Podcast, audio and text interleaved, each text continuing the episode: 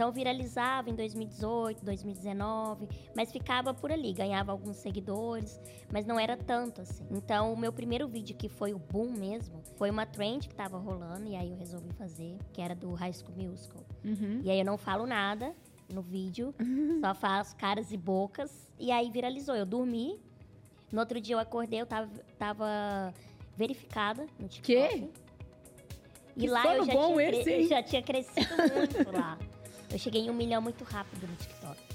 Opa! Seja muito bem-vindo a mais esse episódio do podcast Ela Sonha, Ela Faz, o lugar que você vem para se inspirar, dar risada e ser arrastada por bons exemplos. Eu sou Patrícia Brasil e é um prazer enorme estar com você nesse episódio de hoje, gravado diretamente da Serra Gaúcha, nesse cenário de Barbie maravilhoso com Picadilly, para a gente poder entrevistar palestrantes de um evento incrível que aconteceu aqui na Serra Gaúcha e também empreendedoras da região. E hoje, amor, se você tem uma dúvida de como destravar a sua criatividade, você tá com a pessoa certa. O segredo da criatividade vai ser revelado hoje pela minha convidada maravilhosa, que tem mais de 12 milhões de seguidores em todas as redes sociais. Lohane Silva é humorista, apresentadora, que ficou famosa fazendo vídeos engraçados abordando situações do cotidiano no TikTok e Instagram. Seu engajamento é incomparável e impossível não se identificar em seus vídeos. São 12 milhões de seguidores em todas as redes sociais. Boa, bem-vinda ao Ela Sonha, Ela Faz, Lô! É babado, viu, menina? 12 milhões juntando tudo. Eu falo que eu nem imagino o tanto de gente se reunir, to toda essa galerota, imagina? Eu não consigo ter noção. Eu adoro, seja bem-vindo ao podcast. Obrigada. Que demais ter você aqui para a gente poder falar de um tema tão importante, né? Porque falando sobre negócios de maneira muito prática, a criatividade às vezes empaca a vida da empreendedora brasileira. E eu sei que você tem vídeos virais e, assim, eu, eu amo te acompanhar. Obrigada. Né? É leve, é gostoso e ao mesmo tempo a gente sai ali um pouco para o lado da reflexão, porque como é que você faz algo ser é, assim que a gente que a gente se identifica, independente da região do Brasil, independente, né, Sim. é, de classe social, as pessoas que assistem o seu conteúdo acabam se identificando. E aí eu queria saber, primeiro de tudo, né, como que você começou no mercado digital criando conteúdo assim? Quando você falou, agora eu vou. Na verdade, eu não, eu não queria ir, né? Eu, eu não, eu, não, eu não tinha noção de como seria tudo. Porque, igual eu falei na minha palestra, que eu sempre gostei de fazer, contava piadas, enfim. Mas aquilo ali, pra mim, era um hobby até então. Eu fazia porque eu gostava e gostava de fazer quem estava comigo rir. Então, eu fazia de uma maneira muito natural. Então, pra mim, eu nunca imaginei que isso ia virar uma profissão. Primeiro que quando você faz algo natural, você não para para pensar que aquilo talvez pode virar algo que você possa ganhar dinheiro. Uhum. Também eu tinha, eu sempre falava para minha mãe que eu ia aparecer na televisão, mas eu não sabia como. Já profetizando, amor, botando Quando aí era lei da criança. atração. Então eu sempre gostei de conversar, eu, eu sempre fui comunicativa, mas nunca passou pela minha cabeça, ah, eu vou para a internet, não. Porque a gente já fica é, pensando em qual profissão tem essa responsabilidade. Quando eu fui para a escola, é, eu me formei em psicologia, eu descobri isso fazendo teste vocacional. Eu já quis fazer arquitetura, eu sou péssima em desenho. Mas é, é aquela coisa de, de adolescência, eu acho. Então eu sempre gostei do humor. Então fui foi passando os anos. Eu acho que a convivência com meu pai também. Ele adora fazer piada. A gente já nasce com, claro, aquela veia cômica Uhum. e isso vai aperfeiçoando durante os anos. E aí eu fui acompanhando meu pai, achava muito engraçado e também fui fazendo isso, contando piada para minha família. Era um mini stand-up que eu fazia. Eu sabia muitas piadas de cor, assim. Ai, conta, perguntava de um objeto. Ai, alô, tem uma piada sobre isso. Aí eu ia e contava. Então era uma máquina. E tipo, Uau. eu ia decorando, decorando e para contar em qualquer ocasião que me pedissem. E aí meu primo falou para eu ir para internet. Então eu fiquei muito receosa, fiquei muito insegura. Que ano que foi isso? Foi 2015. Gente, já tem tempo. Tem muito tempo. Todo mundo acha que eu surgi em 2020, do nada. Que foi o boom, Que assim? foi o boom. Que foi o boom. E qual rede social que você acredita que teve essa, essa curva de TikTok. crescimento dentro do Foi TikTok? o TikTok. O vi- a viralização de lá é surreal. É tipo, em segundos bate não sei quantas mil visualizações, dependendo do vídeo. E aí eu fui para o YouTube primeiro, depois que eu fui para as outras redes sociais. Porque até então a gente não, eu não sabia como funcionava o Instagram. Para mim era novo. O TikTok muito menos, que eu fui conhecer só em 2019. Então, fora do Brasil, ele já era muito usado. Uhum. Depois que ele começou a ter muita, né, ser muito falado no Brasil. E aí comecei a fazer os vídeos e achei que, tipo, aquilo ali era um hobby, a galera gostava. Mas eu comecei falando sobre mim. Não falava sobre a minha deficiência especificamente, mas falava sobre mim, por exemplo, as vivências que eu tinha, que o meu primo ele é publicitário, então ele uhum. me deu esse insight. Ah, conta sobre suas vivências, essas histórias que você conta pra gente. Eu falo, tá, mas nem tudo eu vou poder contar também. Lógico, Era. né? Não estamos abrindo Calma. a vida ainda. E aí ele falou, não, mas o seu jeito de contar que é engraçado.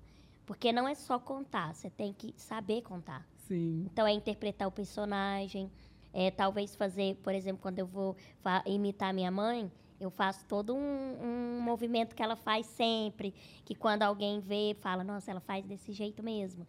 Aí depois, quando eu fui para a internet, que até então gravava porque eu gostava, aí em 2019 eu me formei, 2020 veio o boom. Então, calma aí. 2019 você se formou em psicologia. Psicologia. Foi, eu comecei a fazer os vídeos quando eu comecei a faculdade, em 2015. Então era tudo muito novo também para mim. E você colocava esses vídeos em que rede social? Eu gravava no YouTube. No YouTube. Era, eram vídeos maiores, né? Eu gostava de fazer ali, mas ainda não era aquilo que eu queria. Que eu gostava, eu queria fazer os vídeos, levar o humor para a galera, mas não falar de uma maneira, por exemplo, para se vitimizar sobre as pessoas com deficiência, situações que eu vivia. Eu queria fazer de uma maneira que chegasse até as pessoas, que aquilo ali fosse com alguma informação, que o que eu falasse chegasse para elas e elas refletissem sobre aquilo, só que de uma maneira leve. E o humor ele faz isso. Você Nossa, consegue atingir as pessoas de uma maneira mais leve e que elas acabam acatando aquilo que você está representando ali. Nossa. E se identificar também. Nossa, muito, muito importante, até porque a gente que está sempre de olho assim, em estratégias que podem fazer diferença nos negócios e como que a gente pode compartilhar isso, isso. com outras mulheres. É, acho que aqui o que você falou tem muito valor, uhum. né? Primeiro que ninguém, nenhum sucesso, né, é da noite para o dia. Você Não. começou a produzir conteúdo em 2015, você teve o seu primeiro vídeo viral em 2019 para 20? 19, foi. 2019. Isso. Então olha aí quanto tempo que ela ficou produzindo conteúdo e acima de tudo, né, se colocando num ambiente que não era confortável para você. Exato, era né? tudo novo. Era tudo novo. Para mim e para as pessoas que me assistiam. Porque eu não tinha referência de pessoa com deficiência na internet até então. Olha que bacana. Não conhecia. Então eu fui com a cara e com a coragem mesmo, mesmo insegura, eu fui. E quando eu vi que começou a dar certo, eu fiquei muito feliz. Você lembra do primeiro vídeo que viralizou seu? Eu tinha vários vídeos que viralizava, mas tipo, depois no outro dia viralizava e só.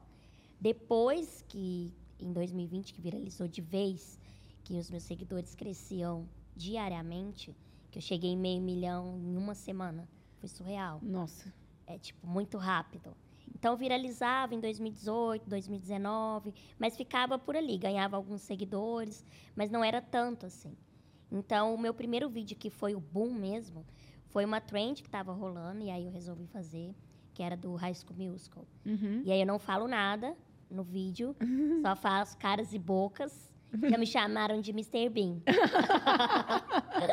que a gente consegue passar só com, com as caras e bocas. E aí viralizou. Eu dormi. No outro dia eu acordei, eu tava, tava verificada no TikTok. Que? E que lá eu já, bom tinha esse, já tinha crescido muito lá. Eu cheguei em um milhão muito rápido no TikTok. Enquanto no Instagram eu tinha 60 mil seguidores. E aí eu fui de 63 mil para 200 mil em dois dias. Nossa, que aprendizado aí, Lô, porque às vezes tem gente criando conteúdo em uma plataforma que ela simplesmente já mudou o algoritmo e está entregando de uma maneira diferente com que você está acostumado a criar o conteúdo e fica relutando para ir para uma nova plataforma. E você mostrou que isso é, né, é possível você começar. É. Imagina, meio milhão de seguidores em uma semana, realmente só é numa plataforma coisa. nova que está com o algoritmo ainda entregando 100% para a base, conteúdo relevante. É, e fica aí de aprendizado, que se às vezes você está aí com seu Instagram, minha filha, remoendo, remoendo com a sua lojinha online, com o seu negócio, com o seu. Já pensou em ir para uma plataforma que de repente pode né, viralizar? Olha aqui o case de sucesso, que bacana. Eu acho que a gente tem que acompanhar também a tecnologia. Porque a gente, ai, mas eu não vou dar conta de acompanhar. É tudo aprendizado. Sim. Eu não conhecia sobre o TikTok, eu aprendi. Então, eu editava pelo YouTube, é completamente diferente. São vídeos maiores, a edição é diferente, demanda mais Sim. né, edição. E quando eu fui pro TikTok, eu aprendi, tipo, de uma maneira muito rápida. Nas primeiras semanas eu apanhava um pouquinho, porque é normal. Tudo que é diferente a gente não sabe. Exato. Mas assim, eu falei, não, vou tentar. E aí lá eu fui crescendo muito depois que eu fui que eu viralizei no Instagram. E eu já mexi antes no Instagram. Então a gente tem que ir acompanhando. Por exemplo, hoje tem o Reels. Aí tem gente que se apegava ao feed. Hoje Botar não tem feed perfeita. mais. Hoje não, tem, feed mais de vídeo, só de foto. E o TikTok é só vídeo, não tem como ter foto. Exato. Então tem o Twitter, que também é um lugar que tem as suas, suas coisas negativas, mas toda, pra, toda rede social tem, Tem. lado positivo e negativo. Mas você tem que aprender a acompanhar também. Se surgir outra, aí vamos de novo para essa também. E Nossa. assim vai. E essa mentalidade que faz você é, crescer em todas as outras plataformas também, não ficar né, é, engessada ali. Ai, Sim. se eu vim do TikTok, eu vou ficar no TikTok. Quantas influenciadoras, inclusive aqui no podcast, tem episódio com a Tainara Ogê, é, que o Bruno, né, empresário da Tai, participou também, meus amigos queridos, falando justamente sobre isso, que se a Tai não tivesse tido a coragem de ir para os stories quando o Instagram lançou os stories, Isso. ela talvez tivesse né, acabado com a comunidade dela que começou Sim. no Snapchat. Foi. E a mesma coisa você. O Snapchat hoje em dia ele não tem tanta. a galera usa, mas não é tanto como antes. Mas eu já tive também o Snapchat. eu fazia, gravava vídeos lá sobre o dia a dia. Então é isso, você tem que evoluir de acordo com a tecnologia vai evoluindo também. Exato. E se falou em tecnologia, eu lembrei agora do Pílulas de Conhecimento da Picadilly, que hoje traz, amor, um assunto que você vai interessar muito. E o Pílulas de Conhecimento de hoje da Picadilly traz um conteúdo que vai te diferenciar do que tem ali de mais nervoso no mundo da tecnologia, que são esses robôs. Como você vai se diferenciar dessa tecnologia, dessa inovação que está invadindo os nossos tempos com inteligência artificial, né? O que, que vai né, tornar você um ser humano único que vai se diferenciar, que vai conseguir sucesso aí na sua carreira. Porque de sucesso a Picadilly entende, né? Afinal de contas, são 68 anos encorajando mulheres nas suas caminhadas com calçado de muito conforto e muita qualidade e que a gente adora, né? Mas hoje, a Picadilly aqui dentro desse podcast que só fala de empreendedorismo feminino, traz um conteúdo para você refletir. Você sabe o que, que vai fazer você melhor e diferente de qualquer inovação em tecnologia, máquina, robô que tiver na sua frente? A sua capacidade de sentir e entregar para o outro aquilo que ele realmente precisa. E sempre que uma mulher precisa ouvir um elogio, a gente às vezes não sabe como fazer sem incluir alguma coisa do corpo dela. Né? Ai, como você é bonita, ai, como você é, tá maravilhosa hoje, esse cabelo, essa roupa. É muito comum para a gente fazer isso. E hoje a Picadilly quer te encorajar a ir um pouco além. E é por isso que no Pílulas de Conhecimento de hoje com a Picadilly são cinco elogios que não objetificam a mulher e sim agregam de verdade na sua caminhada. Vamos lá? Primeiro elogio que você pode fazer: eu admiro a sua paixão e determinação para realizar os seus sonhos. Segundo elogio: nossa, como você tem uma escuta ativa. Terceiro elogio: tem sido uma boa jornada acompanhar de perto o seu crescimento. Quarto elogio: a sua confiança me inspira. Quinta e última: eu adoro a sua energia e é sempre bom ter você por perto. Fala sério, fazer elogios que de fato fazem a diferença na nossa caminhada e sem objetificar a mulher é tudo, né? E é por isso que Picadilly compartilhou agora essa super pílula de conhecimento com você. Vai, coloque em prática, eu tenho certeza que você vai ver muita diferença. E não esquece, para seguir a sua caminhada com muito conforto, a Picadilly te encoraja e é por isso que agora você pode acessar no QR Code que está aparecendo na sua tela e também no site aqui no link da descrição todas as novidades dessa marca que a gente ama. Olô, agora eu quero entender como que você, depois de viralizar e, e ver a sua rede social crescendo exponencialmente, você entendeu que aquilo poderia virar uma profissão? Você já ganhava dinheiro com a internet antes mesmo de viralizar ou você passou a enxergar isso como profissão depois? Foi depois, bem durante as primeiras semanas de pandemia, Porque eu, eu explodi durante a pandemia. Sim. Então era algo que eu tinha me formado em psicologia, estava perdida, não sabia o que, que eu fazia. Se eu continuava gravando muito, mais vídeos, porque eu gravava seis vídeos por dia. Era muita coisa. Não, olha isso, pelo amor. Não, vamos parar aqui, caiu aqui, rapidinho. Seis vídeos por Seis. dia. Seis. Era muita coisa. Por- formato YouTube ou formato. Formato TikTok, TikTok. Instagram. Meu Deus, seis por dia. E você postava os seis naquele dia? Ou aí você eu, deixava de aí, gaveta? às vezes postava tudo, mas eu deixava de gaveta. E aí você tinha um compromisso. Qual- como é que era essa sua agenda de postagens? Pra, uma vez que viralizou, você precisava alimentar essa rede. Isso, porque também ah, é assim. um- se um dia você pode estar muito viralizada, no outro simplesmente acaba. Então eu acho que o mais difícil da fama é você manter ela. Entendeu? Porque quando você é conhecida, ótimo. Nas primeiras semanas eu saí em todos os lugares. Era entrevista todo dia. Eu ainda não tinha uma equipe, até então a minha mãe que trabalhava comigo desde esse dia aí. Então eu não tinha a, a equipe para me ajudar, porque eu também estava em Minas ainda, não tinha mudado para São Paulo. Então tava, a minha vida tinha mudado assim, do dia para a noite ela mudou 180 graus, sei lá quantos graus. Menina, já entendi. Porque Que ficou loucura. uma loucura. Então, uma semana eu, eu falava, gente, mas será que isso vai manter? Ou será que isso é, é rápido, é só por essa semana? Enfim, não estava entendendo nada. Mas eu tinha que manter isso. Então, eu gravava muito. Postava muito. Porque como estava em alta, então eu queria que ficasse mais. E a gente vicia muito no engajamento, né? Muito. Conte-me mais sobre isso. Muita curtida, eu queria mais curtida, eu queria mais seguidores. Então, como eu já estava em evidência, eu queria ficar mais. Para manter essa, esse Essa que estava acontecendo. Então, eu não podia, por exemplo, ai, cheguei onde eu quis, vou parar. Não. Então, eu continuava mais. Gravava muito, esses seis vídeos por dia. Teve dia que eu cheguei a postar os seis por dia. E, tipo, um milhão de visualizações, era muito rápido. Quatro mil comentários. Tem vídeos meus que tem 20 milhões de, de visualizações, é muita coisa. Meu Deus, é muita coisa. Muita coisa. E é um público não só do Brasil também que eu consegui alcançar. Então foi tudo muito. Para assimilar isso, demorou muito. E quando eu fui assimilar, eu tava em burnout. Oi? Aham. É. Com crise de ansiedade, crise Vamos- de pânico. Olha, tudo. olha, não, tem tanta, Loucura. tanta coisa importante que você trouxe aqui, mas eu quero entrar nessa questão do, do burnout também, que eu Sim. acredito que, que vai ser um exemplo importante para as pessoas. Uma vez que você entendeu que a rede social, é, você conseguia né, ter uma visibilidade, transformar Sim. é, uma rede social comum numa plataforma de trabalho, ou de pelo menos de você colocar a tua verdade do mundo ali, né, Isso. através do humor. Sim. Eu amo que você tem um faro fino para sarcasmo, assim, hoje dá certo, eu adoro. E acho, nossa, inteligentíssimo essa, né, ter essa capacidade de encontrar ali o, o termo certo, sabe? O timing, isso é demais. E, e quando você entendeu isso, viu todos esses números, essa repercussão, realmente, eu lembro de ter visto o seu primeiro vídeo na pandemia. Uhum. E, e aí você teve burnout? Tive burnout porque tava tudo muito. Eu entrei num modo automático muito grande. Então eu dormia, acordava gravando, ia dormir gravando.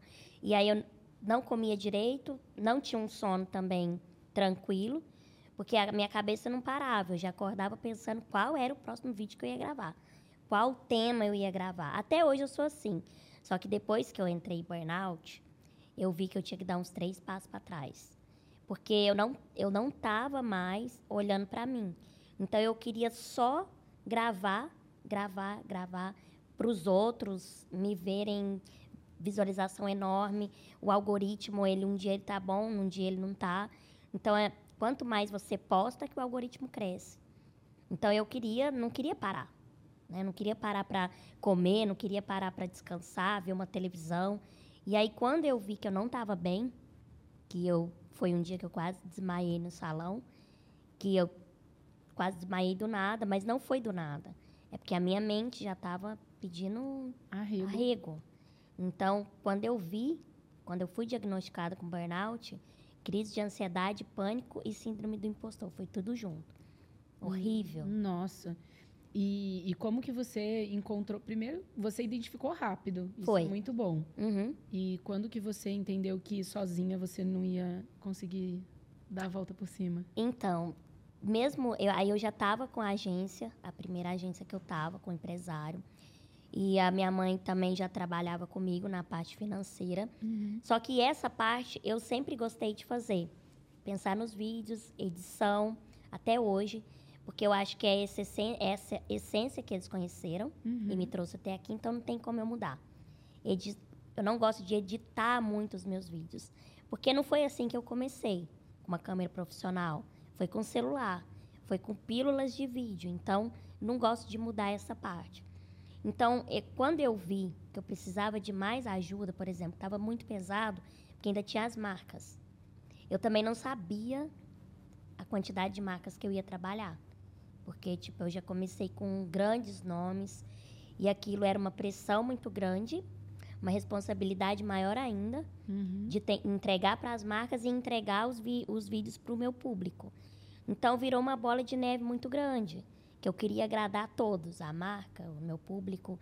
E aí eu fui esquecendo de cuidar de mim, que é o principal, porque se a minha mente não funcionasse, tudo isso ia por água abaixo. As marcas, o público, tudo.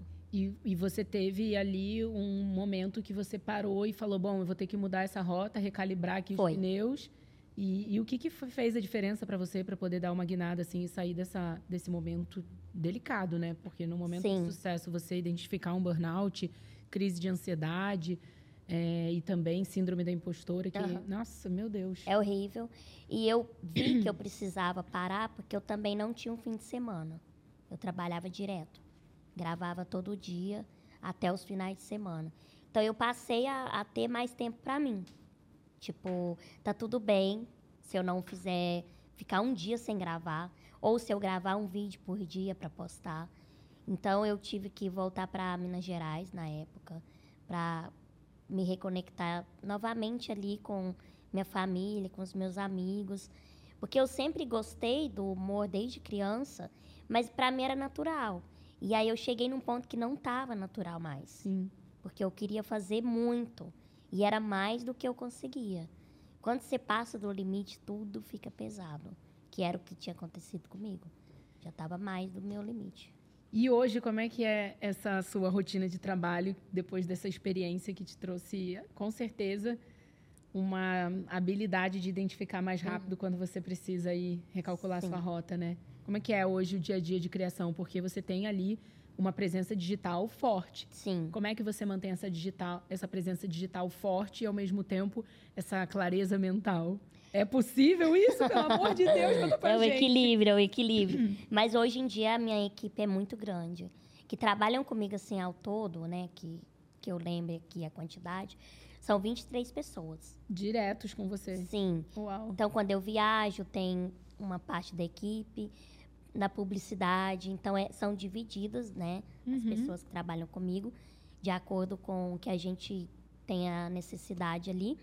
Então, eu tenho a parte de, do digital que me ajuda, por exemplo, com temas. A gente debate, ah, isso é legal, me mandam exemplos.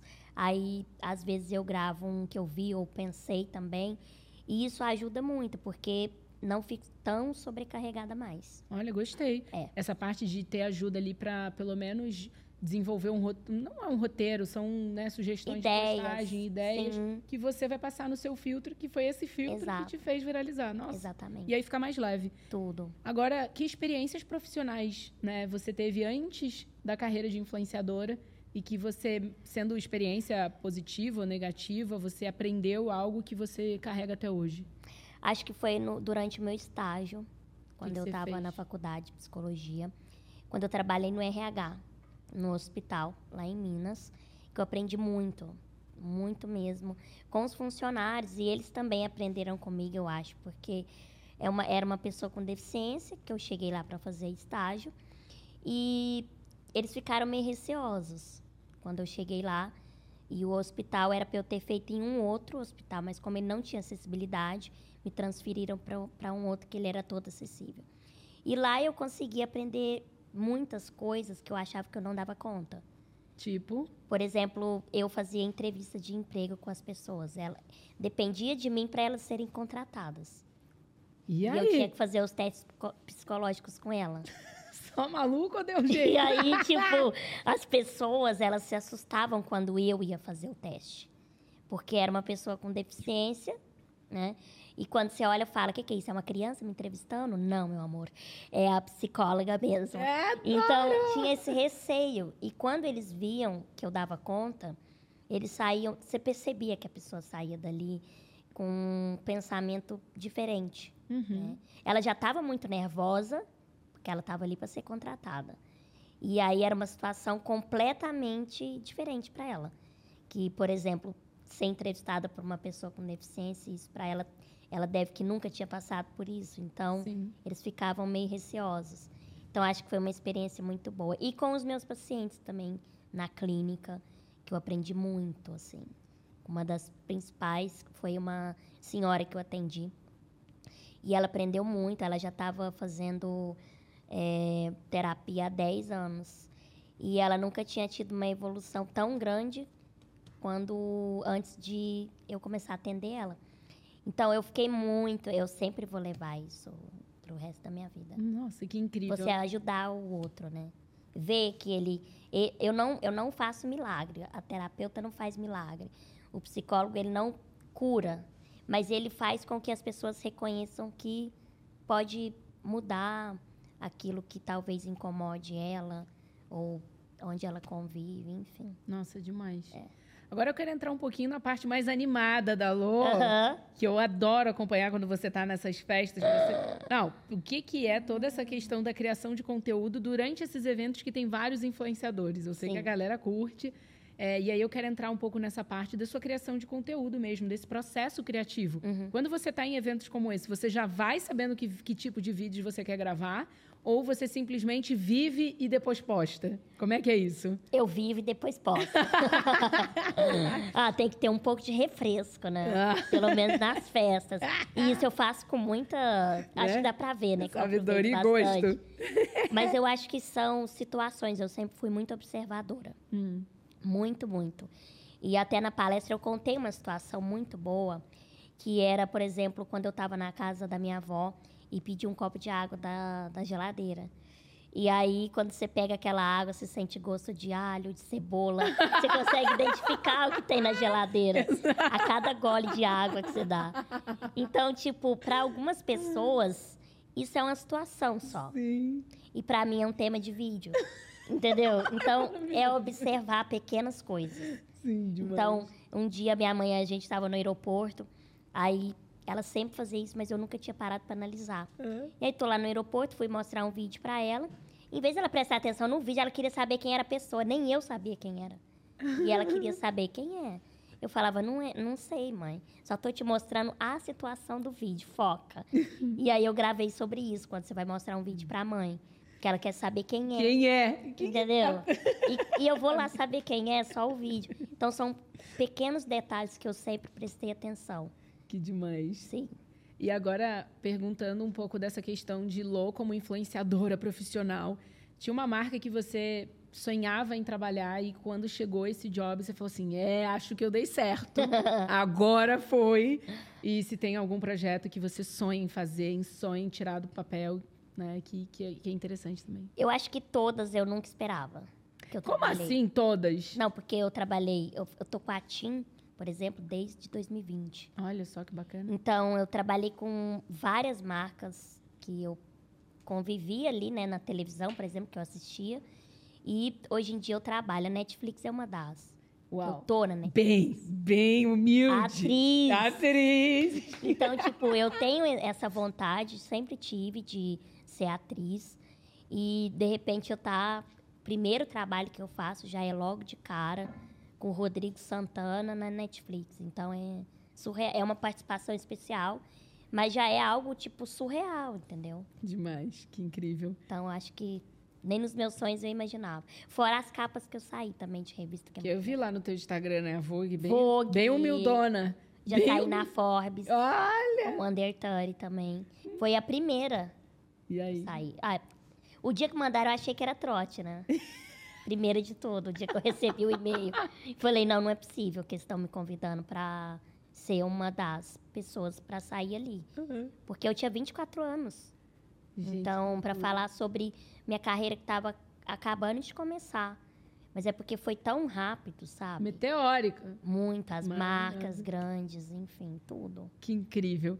E se você puder é, deixar uma mensagem até para outras pessoas que têm condições de vida próximas à sua, até Sim. situações mais desafiadoras hum. e que sonham também em empreender ou criar um negócio na rede social, transformar sua rede social, o que você poderia falar? Eu acho que o primeiro é fazer com amor e algo que você gosta. Então, tem muita gente que quer se comparar com outro, que eu acho que é a pior coisa que a gente faz é se comparar, porque a gente vai se frustrar quando a gente quer comparar com outro. Porque nunca ninguém é igual a ninguém. Eu acho que isso é o melhor de tudo. Porque cada um tem a sua diferença, seu diferencial. E o meu eu descobri que era o humor, mas outras pessoas descobrem cada dia mais. Eu fui me autoconhecendo também durante esse período que eu comecei no YouTube, depois que eu fui para as redes sociais. Então Gostei eu, disso que você eu falou. via que pode falar mais até sobre isso. Aquilo era algo que eu, eu evoluí também, sabendo que qual era o meu limite, o que que eu gostava de fazer. Eu gostava de gravar no YouTube, só que não era daquela maneira. Eu gostava de falar de, de humor, mas ao mesmo tempo, sobre a minha deficiência, que eu sempre falo, eu não falo dela, né? Mas eu estando ali, eu já estou falando muita coisa. Você já está deixando todo o seu recado. Muita coisa. Então, tem pessoas que falam especificamente, que é o trabalho, é a informação, é o jeito que ela fala melhor. Então, cada um tem o seu diferencial. Eu acho que também não é algo, ai, mas eu não tenho. Eu acho que todo mundo tem. Todo mundo é criativo mas ainda não descobriu, entendeu? Qual é o ponto. E não importa a idade, eu acho também. Eu acho que isso é com o tempo, é um processo muito grande e que também a gente precisa é, deixar que venha. Uhum. Isso natural. Tipo, não ficar procurando, ai, mas eu quero ser igual a fulana. Não vai dar. Incrível. Não vai dar. E se a Lô tivesse que começar uma rede social hoje, que, que, rede social você faria e alguns, algumas estratégias que você usaria com a cabeça que você tem hoje para começar um, um, uma rede social que tivesse que criar uma comunidade assim rápido. O que, que você faria? Olha, eu acho sobre. Vamos falar sobre marca, assim, algo que seria meu produto. Uhum. Eu acho muito legal quando, é, por exemplo, roupas, né? Que é pelas minhas vivências eu vou pegar. Uhum. Por exemplo, quando a gente vai nós pessoas com deficiência, a gente sabe que tem algumas dificuldades sobre algumas roupas que a gente vai comprar, é, corpos, né, no geral. Então eu tenho, teria vontade de abrir uma marca, eu acho que seria muito, mas não era somente a roupa. Por exemplo, eu também tenho vontade, já pensei em produtos é, para pessoas com deficiência, como por exemplo a, a muleta, vender esses produtos. Mas não é só vender a muleta. Então é toda uma coisa para uma muleta com coisas para vender para criança, para ela também se aceitar, né, nesse lugar que ela tá. Para os pais também, porque os pais também aprendem. Eles têm que aprender todos os dias com a, a, os filhos que são pessoas com deficiência. Então acho que eu começaria algo diferente. Porque roupa muita gente tem o lançamento. É, né? Mas algo que Falasse para um público específico para atender uma necessidade específica. Exato. E você sabe que você acabou de descrever como se começa um negócio, né? É sobre isso. É sobre isso, tá tudo certo aqui, ó. Já perdi até o coraçãozinho. Bom, agora eu quero, né, para poder a gente ir para um caminho assim mais low de uhum. negócios, tá? Eu sei que você tá cheia de projetos, um bando de coisa que não pode falar, adoro. Deixa abaixo. Deixa abaixo, deixa abaixo. É, mas eu gostaria de entender a sua visão, assim, né? Onde você enxerga né, o seu nome, a sua mensagem, a sua força chegando nos próximos anos e o que, que você gostaria de realizar? Porque eu não sei se você sabe, mas a dona Luísa Sonza tem um vídeo gravado comigo, amor. Ela fala que o sonho da. Ela, bem garota, o sonho da vida dela era cantar para uma ela multidão. Tá aí, né? E ela tá aí. Então, cuidado que você vai falar nesse microfone, amor.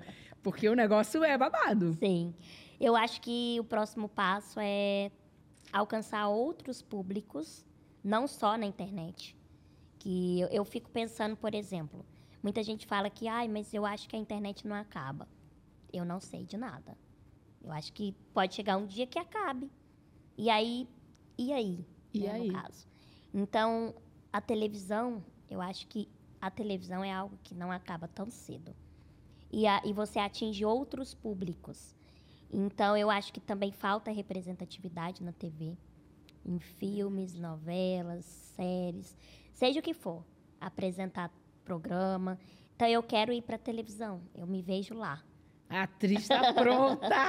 Mais que pronta, prontíssima. Adoro. E eu acredito que você falou duas coisas aqui que me chamaram muita atenção em relação à é, sua convivência, né? O seu pai te inspirou nessa questão do humor. Isso. E o, todo o cuidado com a sua mãe na sua carreira.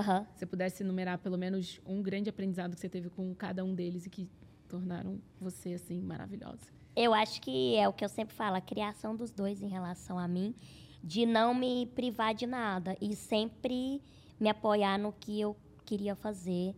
Eu acho que o ponto chave foi eles nunca me fazer com que eu me sentisse inferior, mesmo com as minhas limitações.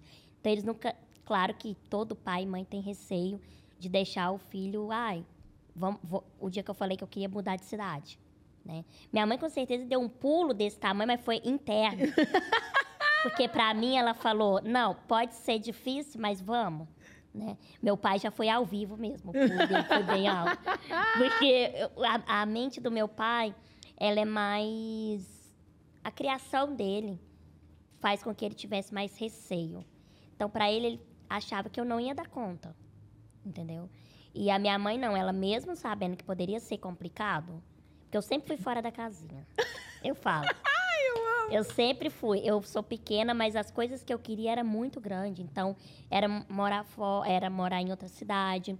É, do nada eu falava que eu ia morar em São Paulo. E como? E como que eu ia morar lá?